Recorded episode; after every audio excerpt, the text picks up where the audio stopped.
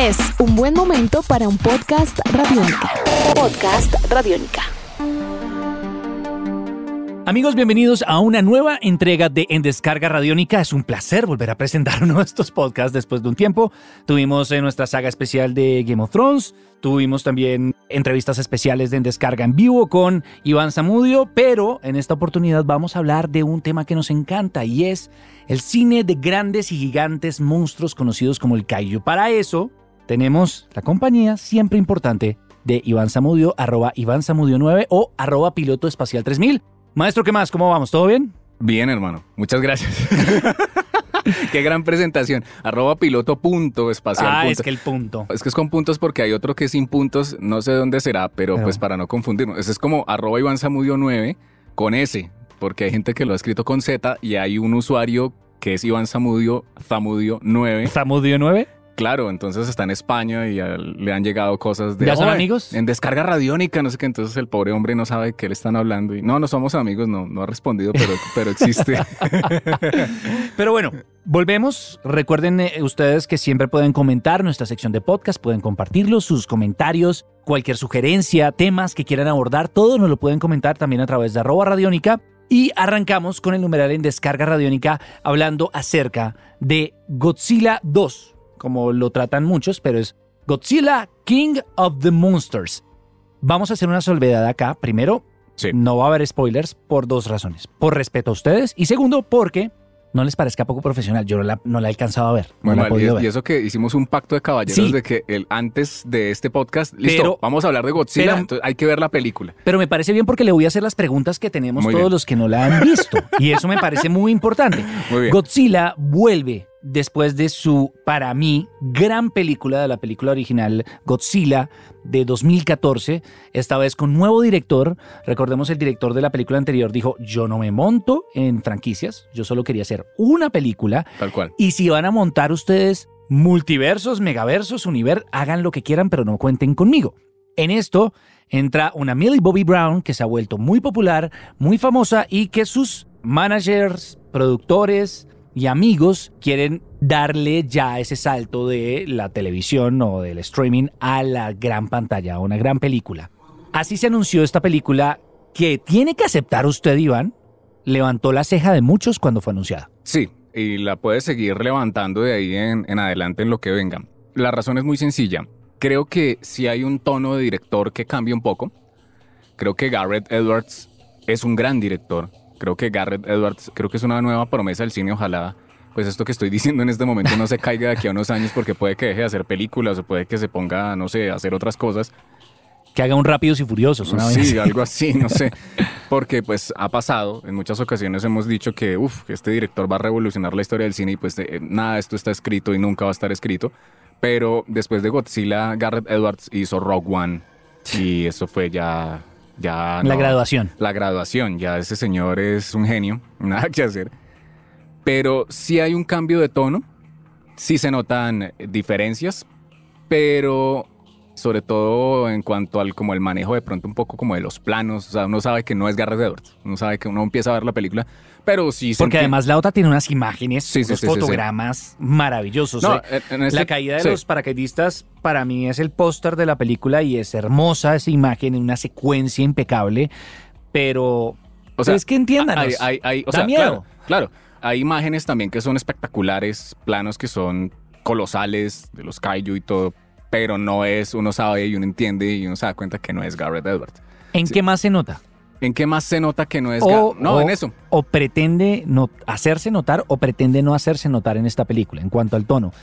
Recordemos que esta es una continuación lineal, es Sí. decir, una No, y continuación y directa. sí se respeta y sí se entiende que es una secuela. O sea, no es una cosa fuera de contexto, no. Sí se entiende, pero uno... No es Titanes del Pacífico. Exacto. Pero no es... No, sí, eso sí es... Ya, tranquilo, Ya. tranquilo, tranquilo, tranquilo. Estamos bien con eso. Pero, claro, uno, uno siente sobre todo es en la, como en la estética. Pero la película sí tiene una continuidad. Sí se entiende que es de una a otra y no es otra cosa. y no, sí hay un estilo marcado de cómo son las películas. Creo que, digamos, uno de los aciertos y de como entre acierto y como entre crítica de lo que yo leí justo después del estreno de la película donde Godzilla llegó a la alfombra roja con corbatín, es que, digamos, en la película anterior, eso es un tema muy interesante para hablar, desde mi punto de vista, usted tiene otro, es que de pronto a veces los personajes humanos no es que aportaran mucho. Eso es lo que me decía tal vez un amigo. Era un también, paisaje. Era un paisaje.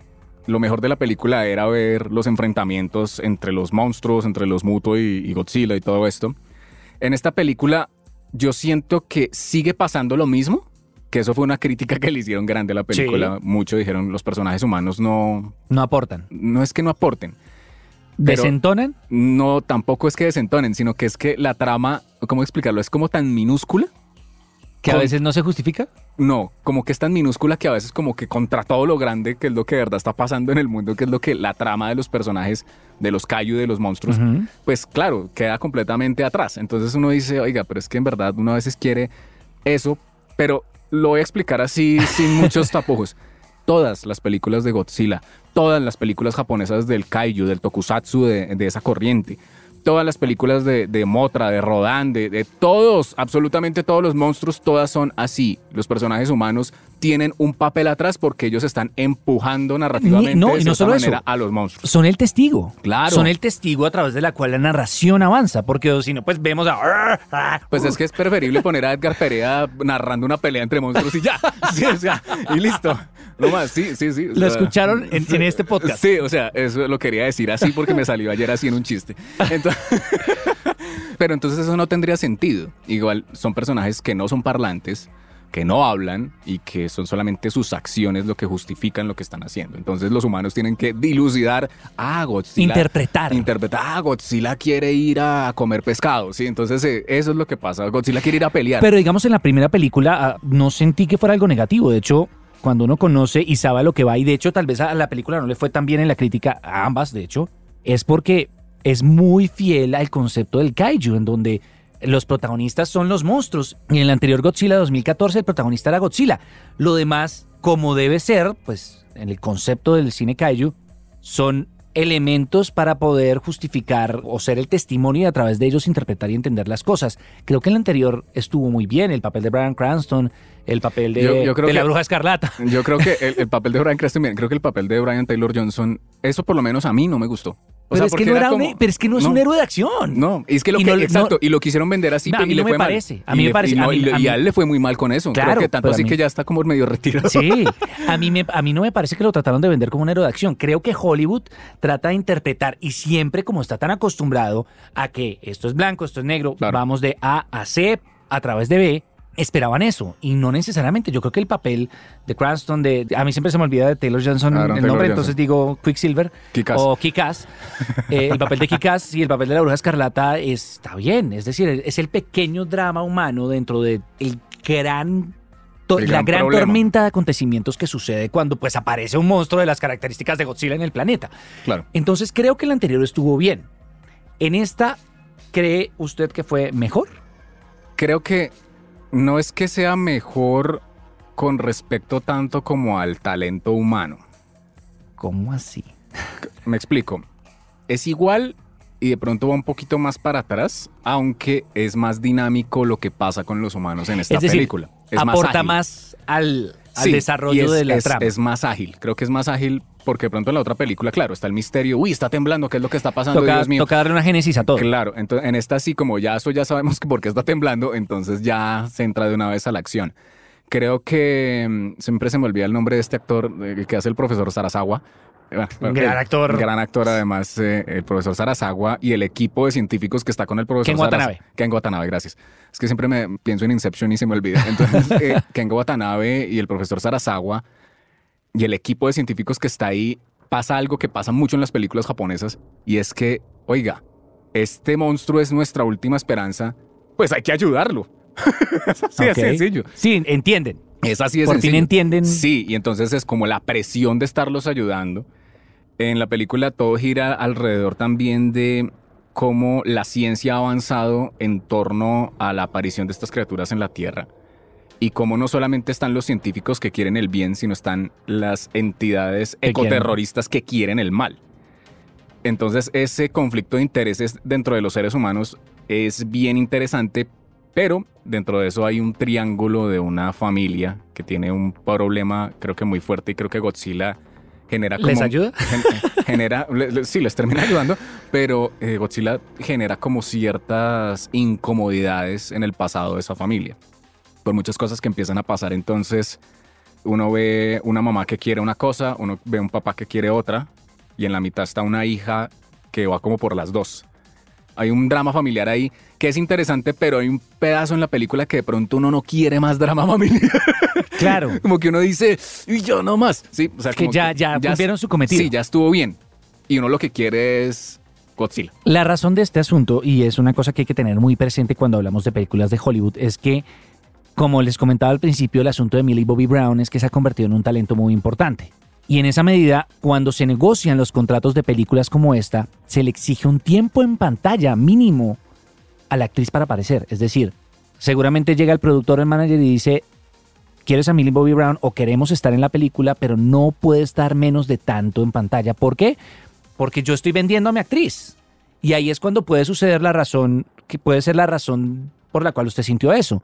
Además, recordemos que estaba Vera Farmiga también y que con la saga de, del Conjuro, pues se ha vuelto también un, Muy perso- un personaje, no diría triple A, pero casi, Sí. un doble A muy importante. Hay que dejarlo pasar.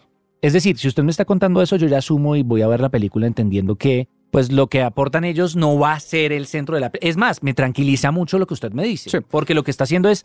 A mí lo que me preocupaba y la pregunta que le iba a hacer era, ¿esta película es Millie Bobby Brown con monstruos? No, Ah, no, bueno, no lo listo, es. ya. No lo es. No lo Estamos es. bien. No lo es. Es más, creo que diría Millie Yo no Bob- quiero ver a Millie, Millie Bobby Brown poniendo la mano en la nariz de Godzilla. Es todo lo que yo pido. No, pues eso pasa, pero no es, no es como. O sea, ¿cómo le explico? O sea, eso no es. No sí, hay una conexión, pero... No, y es que ni siquiera es con Godzilla. Ah, Ella no está ni siquiera conectada con Godzilla. En verdad pasan otras cosas en donde sí, uno la ve ahí, ay, sí, los animales, pero. Y hay un tema ambientalista, pero no es como esa cosa que uno se lo están metiendo desde el comienzo, ay, tenemos que cuidar a los animales.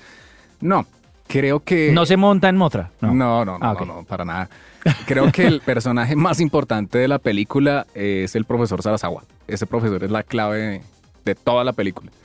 Que en la Que además es el eje de conexión entre en- ambas entre películas. ambas películas. En la anterior uno lo veía como un poco como el científico loco, como que... Y eso tal vez, sí, eso tal vez, Mm. eso sí, debo confesarle que no me gustó mucho, porque se sintió como el, Raro. como el que evitaba el whitewashing. Sí. Es como, vamos a poner a un profesor de origen japonés a Claro. darle el tono japonés a Godzilla. Mejor dicho, en las películas... En las, Gojira. En las películas de Tokusatsu, uno siempre encuentra que hay una persona que se vincula con el monstruo para poder conectar todo. Y en esta película es el profesor Sarasawa. Ok. No es Millie Bobby Brown. Uy, qué bueno. No es nada de eso.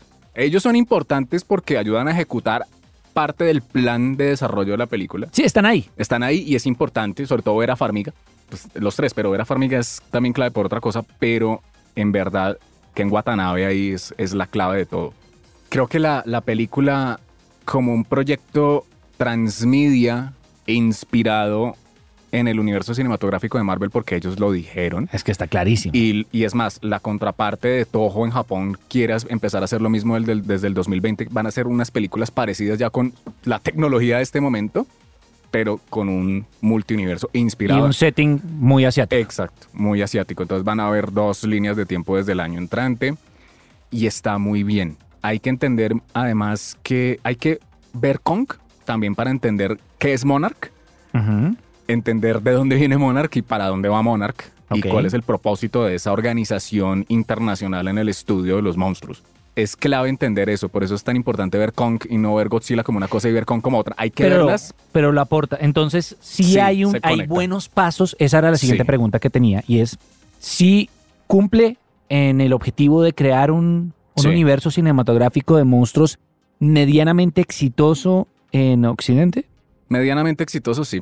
Sí, va. Porque va- además sí, hay va- dos va- cosas. Va por buen camino. Es más, tanto así que quédense después de los créditos de la película. Ok. Hay una escena post créditos que ahí, mejor dicho, ¿cómo le explico? Muy al estilo Marvel, porque es que eso sí se nota que es la impronta de Marvel, digamos que. Pero además lo bueno es que es aprendiendo, no copiando. no, aprendiendo y no copiando. Eh, sí, sí, sale- estamos hablando contigo. Están, salen como unas, unas noticias y van saliendo los créditos de la película al final, como cabezotes, pues. Ujú. Y después ya si salen los créditos, pues ya todo el, el tiro de créditos. En ese uno tiene que estar pendiente, así se haya acabado la película, no vayan como con la, de, ah, sí, ya se acabó y, y- y siguen hablando con el amigo o algo, no. No. fíjense muy bien todas las noticias que salen ahí Ah, ok. en esos momentos. no es sonido, no es No, no, background, no, es fondo. Ahí salen muchas cosas que conectan con Kong. Ah, ok. Y ahí salen muchas cosas que van a conectar con otros monstruos. Y la escena post créditos va a derivar en algo mucho más perverso que lo que pasa en la segunda. Ah, O sea, algo más, algo más tremendo, porque hay que O recordar sea, que se vuelve, hay un tono más oscuro. hay un tono más oscuro. Ok. Y viene, obviamente viene la película Kong vs. Godzilla. Sí, O sea, sí, sí. Esto es el próximo proyecto. Creo que ya hay luces. Y la luz es, en este caso, solamente lo va a decir, va a ser como Civil War de los monstruos. Ok.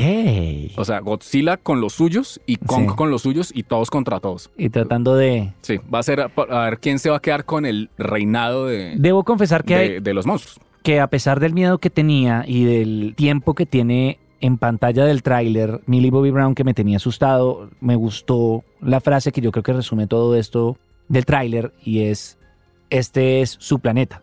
Sí.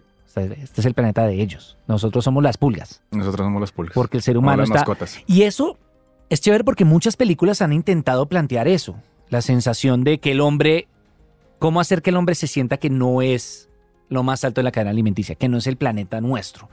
Muchas sagas lo han intentado, muchas películas lo han intentado, pero que lo dijeran así tan de frente era chévere porque es parte del espíritu de, de Claro. entender que No Godzilla estuvo y va a estar después. Sí, y además que creo que es, es muy puntual que digan esa frase porque hay que recordar la película de TriStar, la del 98.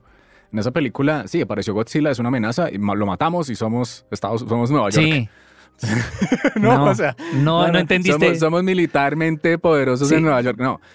En esta No película, entendieron. en esta película no pasa algo muy bonito y es que es en un pedazo y que pasan muchas películas también japonesas es estamos con Godzilla. Entonces está toda la fuerza militar ayudándole a Godzilla con lo poco que tiene Go, con go, las Godzilla. con las no y suena al final. Ay, no suena al fregues. final. Y, y ¡Qué bien! Sí, no, es muy bueno, y, pero no suena la de Blue Oyster Cult. Ah. Suena un cover hecho por Serge Tankian de System of a Down con otros músicos, pero una versión brutal. Uno queda como, Gracias por ese "Oh". dato. Mañana va a sonar. Sí, sí, sí. Entonces, no, es, es muy fiel y creo que el que haya visto las películas japonesas, con lo raras a veces que pueden ser, porque a veces son demasiado extrañas, sobre todo por los argumentos y cómo es que se transforman en otra cosa y cómo de un momento a otro Godzilla es bueno y después es malo. la- y la es evolución. es- es- primero es malo y después es bueno y después vuelve a ser malo y después... Y teniendo en cuenta que esas películas en Japón han tenido fases. Han habido periodos en Toho, el clásico, el intermedio, el de los 2000. Ahorita va a empezar otro. Pues como toda historia que, que es que lo- y revisitada lo- de otra lo forma. viven- y viven haciendo retcons donde solamente la primera película, Es la referencia. la de la primera primera película de. Godzilla es la seminal de todo. Sí. O sea, sí, esa sí no, no la Sí han se apegan a eso. Se apegan a esa porque es la, Es- la película clave. La película además está al final dedicada a no recuerdo los nombres de ellos, pero son a dos de los actores que se pusieron los trajes de Godzilla en las películas. Porque ellos murieron en Sí, 2017. sí, sí. Entonces, eh, son cosas, uno se da cuenta que sí, la película está inspirada. Es respetuosa. Es respetuosa. ¿No? Y va bien. Lo que pasa es que esto, ¿cómo explicarlo? No es un universo cinematográfico que le vaya a. A competir. y que vaya a ser tan popular como el, Sí, el no. de Marvel. No. No ser, esto va para un público que le gustan los monstruos, le gustan los robots. Pero está bien hecho, y que está es lo que uno hecho. quiere, que, que- que Está no es hecho. como sucede en otras franquicias, que la idea es competirle o reaccionar. No, en esto es aprovechar esos recursos Sí. narrativos que brindó la posibilidad de un experimento como el de Marvel para crear una historia que tenga peso. Y eso es chévere, eso es bonito. De hecho, quedo yo muy tranquilo. Entonces no le hacemos caso a la crítica norteamericana de medios que Porque para la- variar se ensañó con el pobre Godzilla. Sí, no, la película es, ¿cómo le digo? De, de, No es uno, para Hollywood. de 1 a 10 es un 7. Bien. Pero no, es una película que, de todas maneras, no es. es una- buena, pero no es memorable. Exacto. Es buena por las peleas.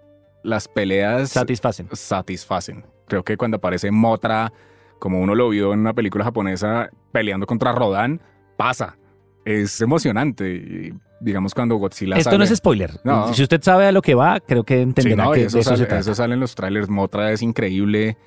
No es una película que usted le vaya a cambiar la vida, pero es una película entretenida que si usted la ve sin ningún tipo de pretensión con respecto a lo que está esperando de este universo o no lo conoce, le va a parecer entretenida. De Maispira, de Crispetas, y está muy bien. Pero si usted entiende el concepto, le va a parecer un poco más interesante. Igual esto va a ser un desarrollo que se va a mover a muchos años más hacia el, el futuro. Entonces van a haber muchas otras películas y muy seguramente viene Kong contra Godzilla. Y muy seguramente van a meterme Cagotzilla, eh, todo, de verdad. Esto va para. O sea, si Qué chévere, porque le permite Sí, seguir sí. adelante. Sí. Y mientras sigan existiendo historias, vamos a ser felices disfrutando de ellas. Es la idea de poder ver más cuentos de estos en el cine.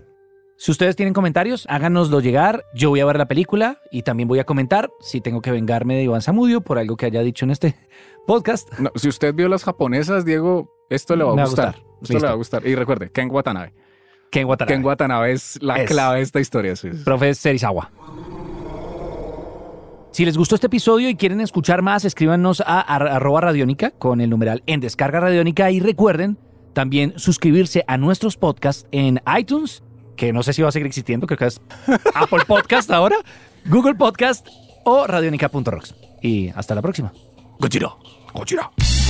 Nuestros podcasts están en radionica.rocks, en iTunes, en RTVC Play y en nuestra app Radionica para Android y iPhone. Podcast Radionica.